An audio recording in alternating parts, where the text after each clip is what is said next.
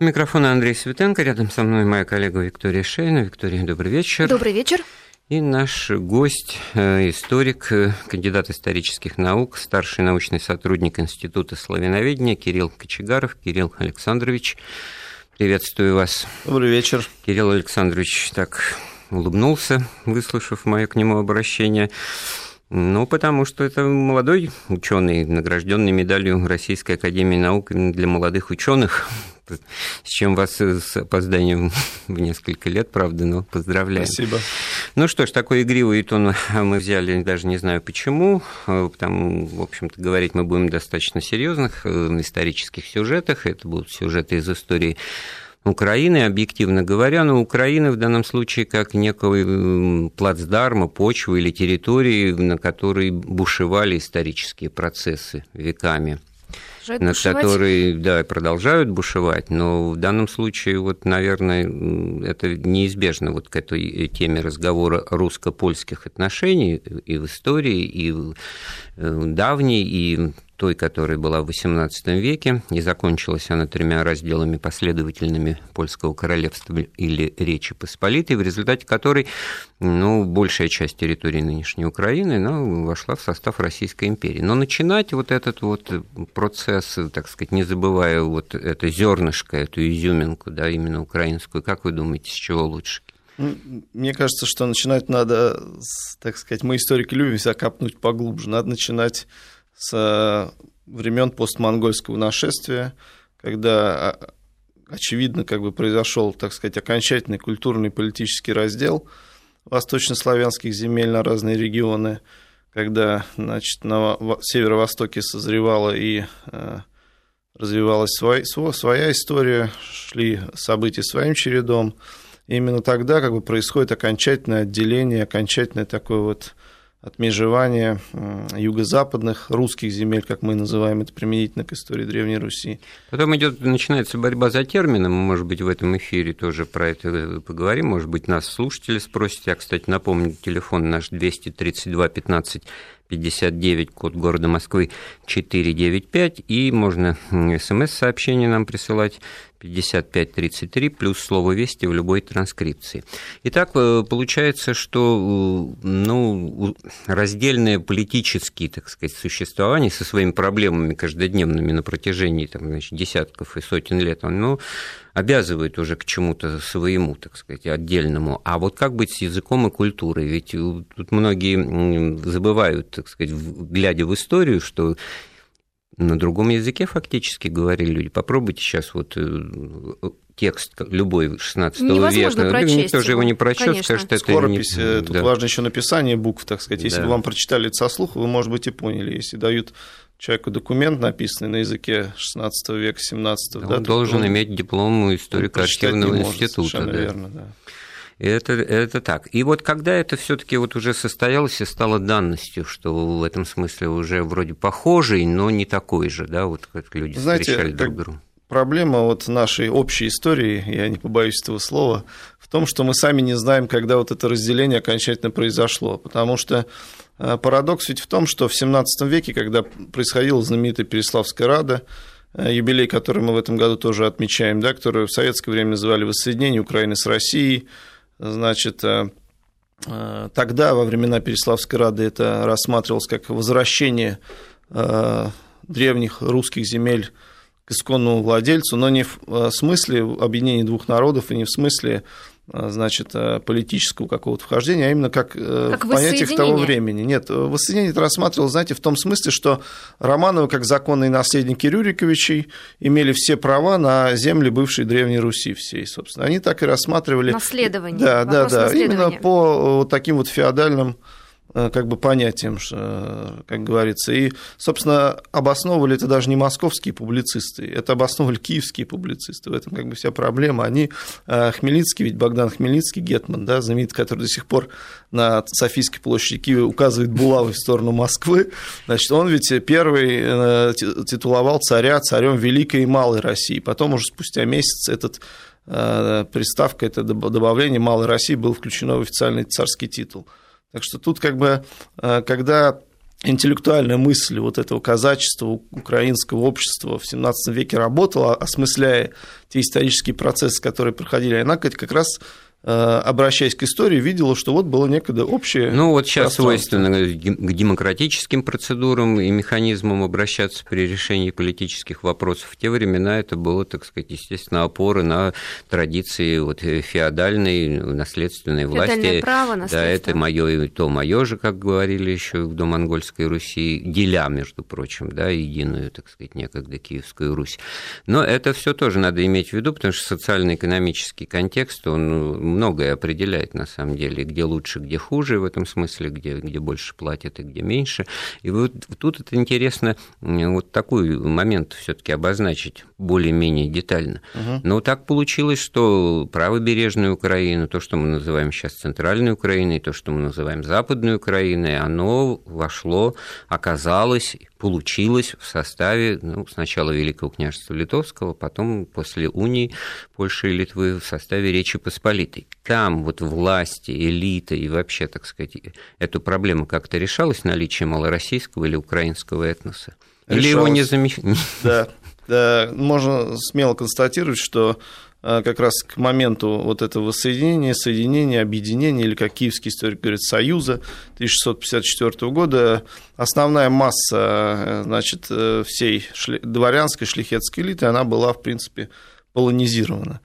Э, полонизирована, католицизирована в каком-то смысле, значит, и вот эти события, русско-польская война, воссоединение, они эту полонизацию и катализацию на тех землях, что остались под властью Речи Посполитой, они только ускорили и усилили. Именно с середины 17 века, когда последние православные магнаты, крупные сенаторы заседают в Сенате Речи Посполитой. Значит, для э, Польши коронного сената это был Адам Кисель, 1600 умер в 1653 году, все последний православный сенатор. Для Великого княжества это был а, Александр Агинский, если я не ошибаюсь, умерший в 60-х годах 17 века. Все после этого... В данном бы... случае вы идентифицируете их, так сказать, э, национальность через религиозность. Да, а вот православные, говорить, да, да? О языке. На каком языке Я национальность вообще не идентифицирую. Это вопрос очень сложный, особенно для 17 очень века. Очень жалко, Кирилл, но мы же хотели именно про это мы вас как и спрашивать. Начали, ну, да. мы можем но, попробовать это нет, сделать. В, какой-то, в каком-то смысле, действительно, вы сразу отвечаете на главный вопрос, потому что не по фамилии, там, не по месту рождения, а это гораздо более сложные вопросы, и в основном это звательно в отношении кого-то со стороны. Ах, ты вот такой-то, да? Ну, и, естественно, кто-то говорит на возбужденных, сожалению, как правило, основаниях, что я вот такой-то национальности. Да? При этом, может быть, ни по крови, ни, ни по месту рождения к ней не относящий. Поэтому вот этот феномен очень важен. Вот вы сказали, э, шлихетская элита полонизацию прошла, но все-таки мы вот про прошла-то прошла, но украинцами они остались. Для кого? Для самих себя, для варшавян, для, для польского короля. То есть вот это все продолжало существовать, это самосознание какое-то. Знаете, самосознание, оно скорее, если вот говорить об все-таки не национальном, даже а этническом самосознании, оно существовало для шляхты в меньшей степени, в основном для низших слоев, а в большей степени, конечно, для казачества и самое главное для а, киевского духовенства, так сказать. Именно оно наиболее четко идентифицировало свою, значит, этничность, но этничность это идентифицировалась не значит, как украинец. А как? Это очень важно. Как э, русин, русский, я не знаю, русский с мягким знаком, там по всякому. Вот, сказали, Виктория, да, это, Русин это в вот тоже степени. я присоединюсь к Кириллу и поясню, когда я общался со своими коллегами, вот литовскими историками, не могу не вспомнить своего вот э, друга Эгиса Баниониса, рано ушедшего из жизни, очень выдающегося историка литовского сына Доната Сабаниониса. Это э, действительно вот то я его тоже вот пытал на этот счет. И, и? А так вот он и говорил, что не называли белорусов белорусами в, Литов, в Великом Литовском княжестве, а называли их русскими. Вот именно да, это мы называли вот, выходцев Литовского да. княжества белорусцами, а, значит, Отмечая украинских казаков да. черкасами, да, по имени главного города Черкасы. Э, точной версии нет, как это название сформировалось. Они себя сами определяли как русские. Есть масса высказываний, трактатов, где подчеркивается, кстати, их общность и языка, и происхождение с народом московским, как это принято было говорить э, в Речи Посполитой. И есть свидетельства в том числе и иностранных наблюдателей. Например, знаменитый автор хроники Александр Гванини, да, итальянец в службе польского короля, в XVI веке он жил, служил, человек довольно, значит, интеллектуал по своим по тогдашним меркам, написал большую хронику. И он э, определяет, что, в принципе, по ту и другую сторону границы живет один и тот же народ, ну, который, так сказать, есть определенная разница, поскольку одни, значит, слушают московского князя, а вот другие слушают и находится под властью польского короля. А вот все-таки политическое, да, и социально, так сказать, экономическое что-то начинает тут вот возникать на этом месте, потому что что значит слушают, а, понимают, но мы же начали с языка, а, а пришли от формы к содержанию. А, кстати говоря, вот к Черкасам Юрий Крижанич был такой просветитель, выдающийся 17 века деятель, сам с Балкан, сам вроде как хорват, и вроде как какой-то шпион это скорее надуманное обвинение. Да, он как бы в зависимости от политической конъюнктуры его в советской истории называли то, значит, шпионом, иезуитом, то, значит, светочем славянства и объединителем славянских народов. Он действительно вот, писал послание к черкасам, имея в виду, значит, украинцев, э, и призывая к созданию единого государства, такого великого славянского. Вот э, ну, такой романтический период, да, который, в общем-то, вот мог бы осуществиться, или это все благие пожелания отдельно взятых интеллектуалов 17 ну, века. Да. Тогда, мне кажется, это больше были благими пожеланиями, потому что в итоге у России хватило, едва хватило сил, чтобы закрепить за собой левобережную Украину. Вот, и, конечно, там он же ведь вообще выступал как такой апологет панславянского единства, да, и говорил о том, что нужно ведь не только, значит, э, восточных славян Речи Посполитой, да, но и балканских славян, так сказать, и всех вообще православных славян под единым скипетром под скипетром ну, московского правильно, царя. потому что э, контрапункт и э, значит, та сторона баррикады в лице Османской империи, в лице турецкого нашествия, там, владычества, ну как же они там под Веной стояли, турки в какой-то момент. Кстати, возвращение Крижанича из России, где он, значит, несмотря на свои вот такие вот панславянские речи в Сибири, в общем-то, оказался. Ну да, я говорю, сослали на всякий случай, вдруг окажется шпион. Вот, но возвращаясь к тому, о чем мы говорим как бы э, э, стратегически. Вот э, Переяславская Рада – это присоединение на правах, так сказать, вот феодальных прав Рюриковичей, значит, земель, некогда входивших значит, в Киевскую Русь, так вот, к московскому престолу, московскому в глазах поляков, значит, к русскому в глазах нас, самих наших предков, но вот а гетманщина тогда вот в этом смысле, это вот просто территории, где самоуправление какое-то осуществлялось местного населения, или это все-таки протоукраинская какая-то протогосударственность? И где это вообще Знаете, было? Знаете, гетманщина как гетманщина никогда не, э, политически не самоидентифицировалась в то время.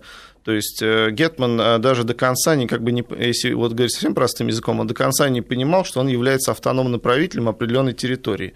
То есть в отношениях с царем он представлял себя всегда как только главу э, одного сословия военнослужилого, войска Запорожского. То есть некий наместник. Значит, ну, если так разобраться. Нет, некий выразитель некого сословия. Совершенно верно. Значит, человек, который представляет сословие, определенное сословие в отношениях с царем, это казачество. Значит, помимо этого были еще городские общины. В крупнейших э, городах, мы, как знаем, были воеводы русские, которые пользуются правом фактически экстерриториальности, говоря современным языком.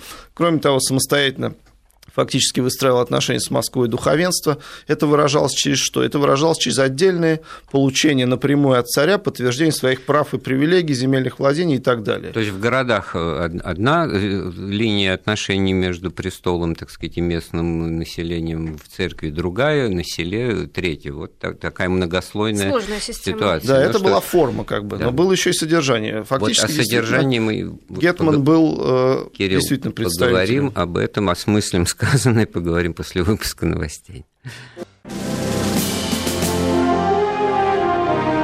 Вопросы истории с Андреем Светенко.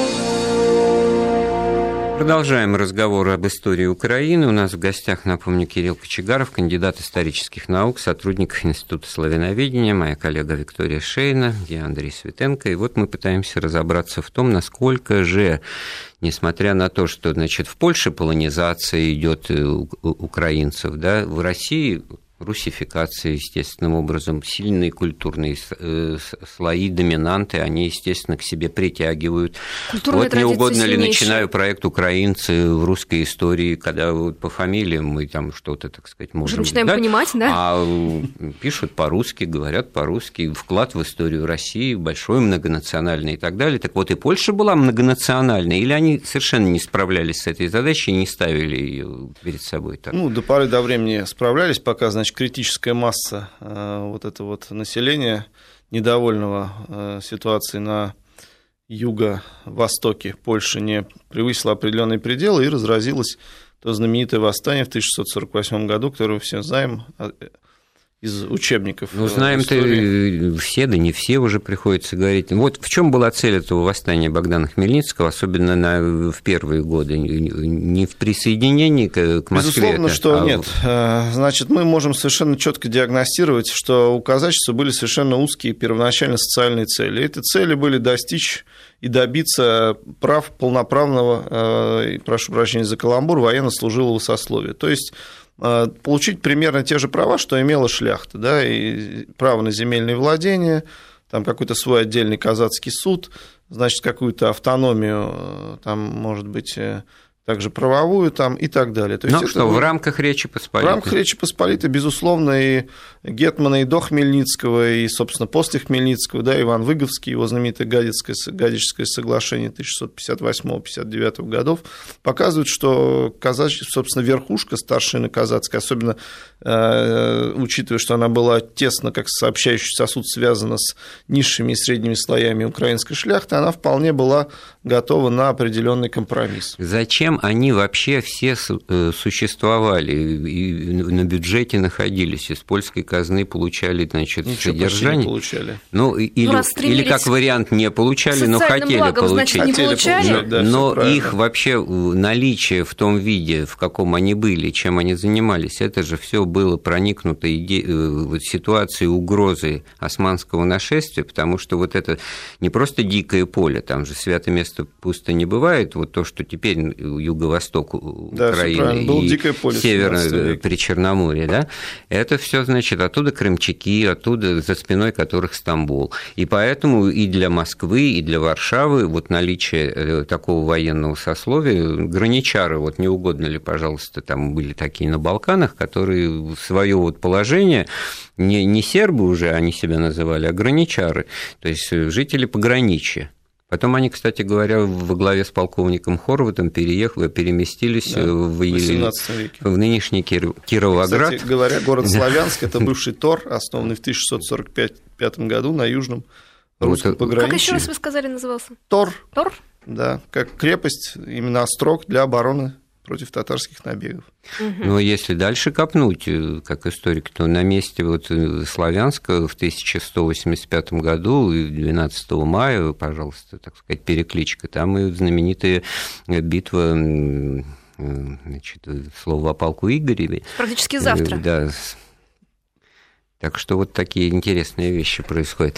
Ну, что касается все-таки возникновения казачества, это явление во многом было стихийным, оно действительно было ответом на тот вакуум безвластия, который существовал на южных границах Речи Посполитой, когда не было четкой системы обороны границы, собственно, каждый а, человек, который там жил, вел какое-то хозяйство, да, приумножал свой, так сказать, капитал, а, он должен был сам о себе заботиться. Касалось ли это магнатов, крупных землевладельцев, которые сами строили крепости, значит, содержали собственные войска, либо это касалось отдельных ватак вольных охотников, которые уходили в степь, они все должны были... То есть никакой продуманной глубокой политики у поляков вот по защите рубежей своих юго-восточных, оказывается, не было. То есть они вот э, по факту наличия там какого-то местного населения для них, значит, ну, каких-то там холопов условно, так сказать, ну, не поляков, они их э, наличие признавали, ну, даже особенно и не приветствовали. Но, естественно, они всячески сопротивлялись э, тому, что казачество, по мере того, как его состав увеличился и расширялся, стремилось получить свою отдельную юрисдикцию, свои да, определенные сословные права, что вот для феодального общества это же очень важно, да, иметь свои границы, свое, так сказать, э, вот правовое поле, в котором только они могут сами вращаться, владеть имуществом, судиться и так далее. Да, все правильно. А вот часто приходится говорить, вот точка невозврата пройдена, вот сейчас уже не вернуть развитие событий куда-то туда-то, обычный такой. Вот как вы бы определили, где это была точка невозврата для Польши, что Украина от них уходит, они не в состоянии вот, ну, продуманной политикой удержать, вот, удержать вот это угу. все, и будет тенденция к переходу под власть э, России на фоне вот борьбы с, э, с османами, с турками. Да.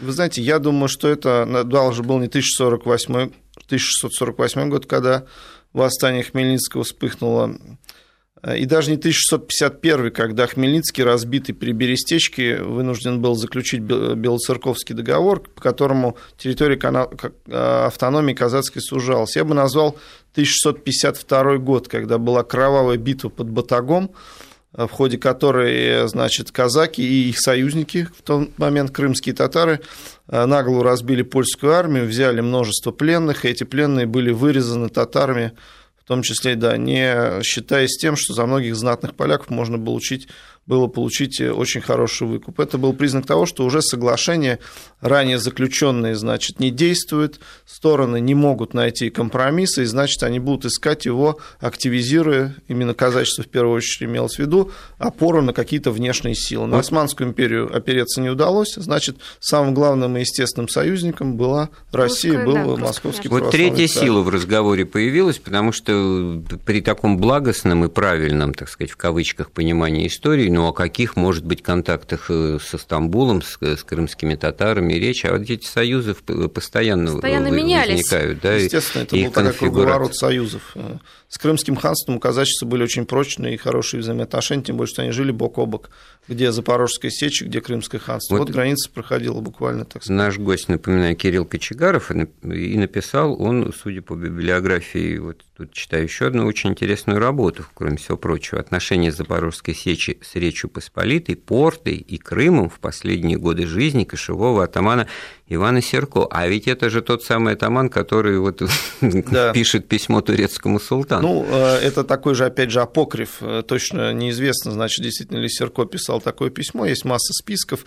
Скорее циркулирует как некий такой политический памфлет того времени. Вот, кстати, Иван Серко очень хороший показатель того, что казачество, оно как бы пыталось на каждой стороне найти выгоды. Конечно, безусловно, считая себя союзником православного царя, Серко не брезгал как бы и сношениями с Крымом, когда ему это было выгодно. И вот как раз перед смертью он вел переговоры о переходе под власть польского короля и даже отправил э, к двору польского короля на воспитание своего приемного сына. Так что вот такие вот. Ну, были. апокриф, он, конечно, я тоже согласен, скорее апокриф, но как документ исторический уже, так сказать, утвердился, в историографии цитировать его, правда, нельзя совершенно ну, как именно... И даже не потому, что там ненормативная лексика, там... Потому что мы его просто времени. не, да, а, не поймем. Нет, не, не в этом дело. Очень даже поймут э, все ключевые слова там в истории не меняются в этом смысле. Ключевые-то как раз нельзя произносить. Да, но их не, не то, чтобы нельзя, но там как раз идет все, так сказать, по, по, по части унижения и уничтожения религиозных ценностей. Вот это очень э, болевая точка, которая сама по себе показательная и очень опасная. В этом смысле мы, конечно, разжигать этого ничего не будем, хотя это, в общем, достаточно весело кому-то, может быть, и показаться. Ну вот что получается? А тогда у нас ведь э, с точки зрения большой великой русской истории у нас где-то в ближайшие, вот как раз мы на пороге этих крымских походов э, Голицына, да, и вот в этом смысле, ну почему они совершенно не получились? И, или если бы получились, Смотри, что как на рассматривать их. Что да. хотел, нужно прежде всего понимать, что хотел Голицын. И надо помнить, что накануне походов Голицын, во-первых, значит, неофициально через украинского гетмана, кстати, или убережного, предложил хану Э, покровительство и переход под верховную власть царей. И, во-вторых, надо помнить о том, что Россия до сих пор, значит, до 1984 года, еще до 1600, 1600 да, платила Крымскому ханству так называемые упоминки, так называемую, значит, казну, собственно говоря, простым языком, просто деньги за то, что хан сидел тихо и не разорял э, южные русские границы. Это было очень унизительное значит, э, плата, потому да что... Да и обременительная, я думаю. Да. Ну и обременительная, безусловно. Ну да и эффективная при потому этом, что да, за потому что не грабили. Которых выкупали, нужно было платить отдельно еще по достаточно завышенным тарифам, как мы сейчас говорим.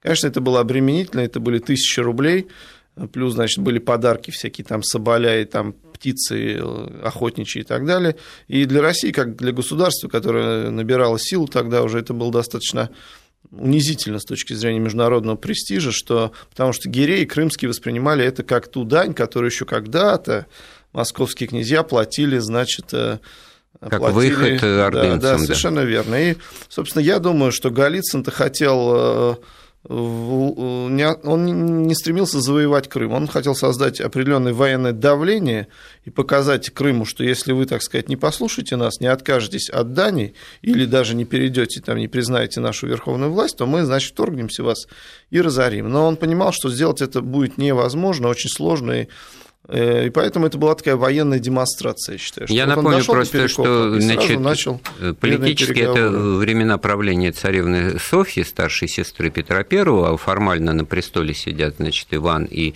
э, Петр, ну и они еще дети, там, отроки и так далее. И вот тогда вот ее фаворит, как, так сказать, ближайший сотрудник Софьи Алексеевны, Э, царевны э, Василий, Василий, Василий, Василий Голицын. Вот эти два знаменитых крымских похода, которые считаются неудачными. Но там просто крымчаки уклонились от э, сражения, они ну, степь, степь подожгли. Да, совершенно правильно. Тактика выжженной земли. Ну что же, значит, очередной перерыв у нас в вопросах истории. Послушаем новости.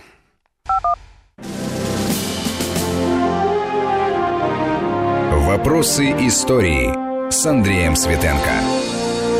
Ну что ж, продолжаем разговор. Пишут нам в СМС-сообщения о разном, раздвигая горизонты нашего разговора. Вот Тартария была ли? И у украинцев сейчас модная тема, что русские – это угрофины. Андрей Боже. из Москвы.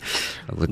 Это страшный вопрос. Страшный. Просто вот э, Меркатора карту я вспомнил, там, значит, Восточная Европа, вот то, что Угу. Россия, в нашем понимании, Тартария, действительно. Это вот некие тартарары, некое вульгарное, неправильное, неглубокое прочтение того, что это было Татария, но это вот в XVI-XVII веках еще бытовало как термин название. Нет, я могу ответить, что, вы знаете, карт было много разных, и, и были в том числе и карты, и много было таких карт, и создавались они в том числе и в Центральной Европе, где получше знали географию все таки сопредельных земель. И слово «Руссия» да, обозначало и те земли, которые входили в состав Речи Посполитой Восточнославянские, и обозначали Московию, которая, значит, была самостоятельным государством. Поэтому Тут масса всяких. Ну хорошо, все-таки вот возвращаясь к, теме того, каково было, так сказать, жить или под гнетом польской шляхты, либо, так сказать, вот при крепостном праве русском, да, так сказать, то, тоже вот знаменитые паны дерутся, а у холопов чубы трещат именно тогда и родилось в Хмельниччину, да, выбор был э, не, шир, не, не глубок, не широк и так далее. Но, однако же, значит, насколько можно вот говорить о том, что вот русское княжество какое-то в, в альтернативу э, воссоединению левобережья с Россией поляки-то придумали все таки Значит, говоря об альтернативе, мы можем понимать, что никаких шансов создать... Э, ведь если мы посмотрим на карту, то та научным термин гетманщина, да, о котором мы говорим, это всего лишь три воеводства Речи Посполитой. Из современной центральной Украины несколько областей. Черниговщина, Киевщина и э, лежавшая к западу так называемая Братславщина. Вот очень важно, что у кого-то, может быть, в голове это вот э, э, юг нынешней Украины, Абсолютно а это как нет. раз это север, северо-восток, это, это ближе центр, к Брянщине, да, да, да. к Полесью это, белорусскому. Значит, ни Новороссия, ни даже не Волынь, ни современная Галичина – все это в Гетманщину никак не входило, никак к ней не относилось.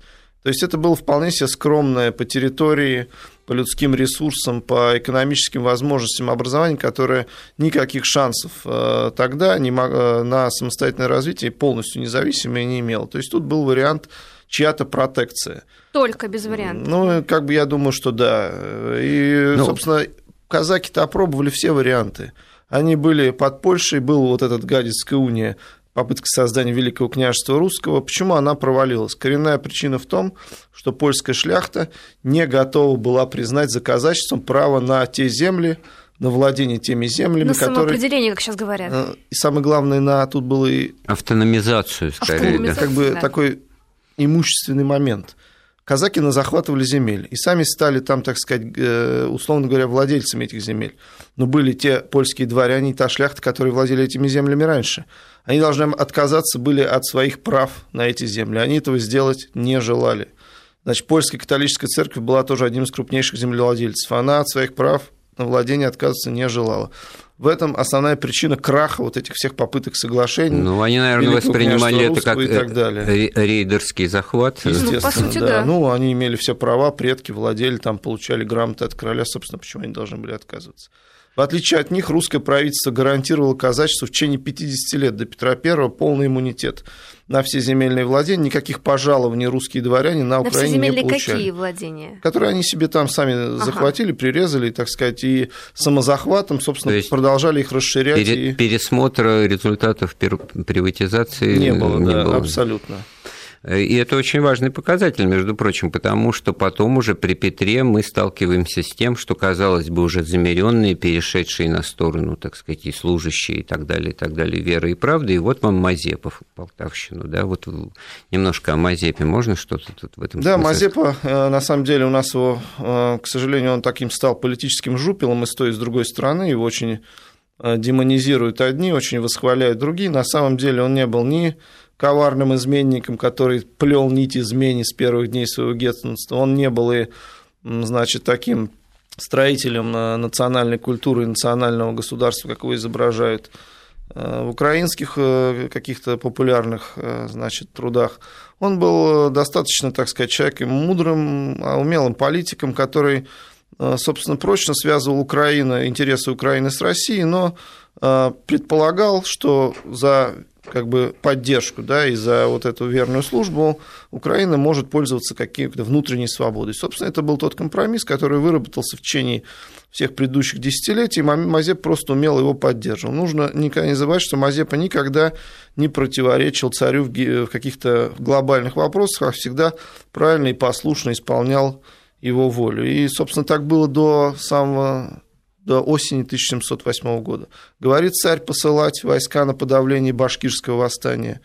Мазепа посылает. Говорит царь строить крепость в Киеве. Мазепа посылает казаков. То есть все было достаточно, так сказать, э, гладко. И, собственно, и Мазепа пользовался безграничным доверием. Он получал огромные пожалования в великорусских границах, да, на современных э, южнорусских уездах, там в районе Путивля. Тогда это была граница именно Великороссии. Да. То есть те, которые не входили даже в его гетманское, так сказать, управление. Ну, так казалось бы, все идеально, вот складывается. Казалось, все идеально. что же, Мы забываем, что шведы вторглись. Приезд Карла XII да. Приезд верхом, Карла XII да? все испортил. Потому что Мазепа, как человек, так сказать, уже пожилой, он понимал. Никто, ведь дело в том, что нужно понимать, что Великая Россия, великой державой стала после Полтавы, а не до Полтавы, правильно? И никто Правильно. в Европе не верил, что, собственно, Петр Карла разобьет. Все думали, что, собственно, Петр будет драпать до самой Москвы. И Мазепа, как э, человек, умудренный опытом, понимал, что сейчас, допустим, Петр терпит поражение от Карла, собственно, и я остаюсь как верный вассал царя, я остаюсь в проигрыше. Потому что история учила Мазепу, что тут же бы Тут же появились какие-то кандидаты на гетманство, которые первее его приехали бы к шведскому двору и сказали, Карл, вот я представляю запорожцев, всех казаков, давай, сделай меня гетманом, я приведу под твои ноги всю Украину. Это было неоднократно, это все эти, значит, постоянные там различные гетманы, гетманчики при польском дворе, при турецком, при крымском все время существовали. И Мазепа это прекрасно понимал, что, собственно, Петр проигрывает все, его политическая власть сочтена, поэтому он решил сыграть на опережение. Но Но, это был как мы все знаем, выбор, да, мы жестоко знаем. просчитался. И уже через два месяца он начинал, начал тайные переговоры о возвращении, обещая царю, что доставит э, в его лагерь самого Карла XII, собственно. Ну, Петр даже согласился на это, но конца этой истории мы не знаем, видимо, прервалось там по каким-то У причинам. нас не э, к концу сторон. подходят э, наши сегодняшние вопросы истории, но еще про одного Гетмана хотелось спросить, про Дорошенко, тем более, что вы изучали э, эту личность тоже. Я почему спрашиваю, тут вот, оказывается, для себя узнал недавно только, что Наталья Николаевна Гончарова, супруга нашего все Александра Сергеевича Пушкина, значит, по женской материнской линии, значит, прапраправнучка Гетмана Дорошенко. Все верно, да. А Дорошенко – это как раз замечательный пример еще одной альтернативы. Польскую попробовали, не получилось.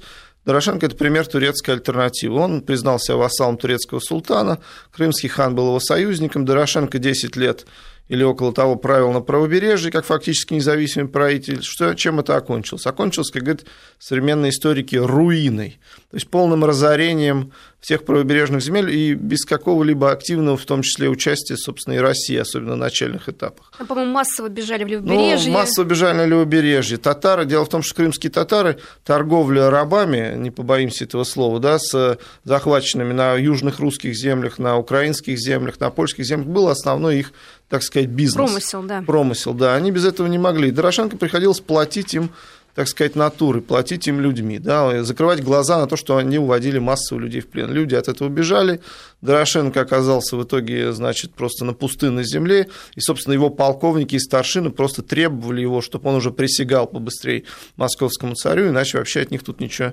не останется. Ну, а потом он жил спокойно в Москве, да, ему был пожалован, куплен двор за 700 рублей, значит, в районе где-то современной Поварской, если я не ошибаюсь, не Поварской, а Моросейки. Вот. Он там жил, да. Моросейка, Малороссейка, да, да, кто, да на, на полном содержании царского двора. Его направили воеводы в Вятку, он там достаточно хорошо себя показал, построил Кремль и укрепления там, и потом был пожалован вот этим вот яропольцам, который у нас сейчас есть Ярополец Гончаровых и Ярополец Чернышовых. Собственно, это а, и тот, и другой, это, значит, а, владели им по женским линиям а, внучки, там, я уж не знаю, женские, значит, потомки Дорошенко, которые, соответственно, вышли Э, породнились одна с Гончаровыми, другая с Чернышовыми. Э, собственно, вот. Да, и, и еще, еще один буквально в полминуты, значит, параллельно существовавший с Дорошенко уже вроде как правильный Гетман, но с такой странной фамилией Многогрешный, который тоже в Сибири закончил, да, в этом смысле судьба какая-то одинаковая у них у всех получается. Ну, к сожалению, да, но Многогрешный это был чисто внутриукраинский переворот, Россия там вообще не вмешивалась, э, они там что-то между собой не поделили, группировка старшины его свергла и поставила Москву перед фактом, что вот Д многогрешный изменник, надо его сослать в Сибирь. И царь, чтобы не ворошить как бы осиное гнездо, согласился и все, собственно, сделал так, как э, вот, просили. А там я уже закончу, так сказать, подхватывая это Алавердик многогрешным. Он оказался в ситуации, когда, значит, из Китая была инвазия некоторая. Да, да, отлично да, себя проявил в борьбе, в борьбе с Отстоял Иркутский острог Всё в борьбе правильно. с маньчжурами, получил э, прощение и вольности. В этом смысле вот примеры через личность украинцев в русской истории, ну, просто феноменально. Ну что ж, закончились наши вопросы истории на сегодня. Напомню, у нас в гостях был историк, э, сотрудник Института э, славяноведения Кирилл Кочегаров. Кирилл Александрович, большое вам спасибо. Э, эфир подготовили, провели Виктория Шейна, Андрей Светенко.